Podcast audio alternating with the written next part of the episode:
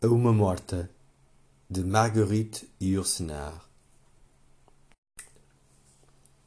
Eis o mel a escorrer do coração das rosas, os perfumes, as cores, os hálitos amados. Vós não sorrireis mais à beleza das coisas, vossos braços estão doravante fechados. Nunca mais sentireis sobre as pálpebras mortas o lento desfolhar de choros perfumados desfaz-se-vos o peito em tais metamorfoses, que a tempo chego só de não mais encontrar-vos. Do ser que resta um nome, e do tempo uma data. Teríeis sido ao sol a sombra que eu amara. No degrau de um sepulcro o meu amor tropeça.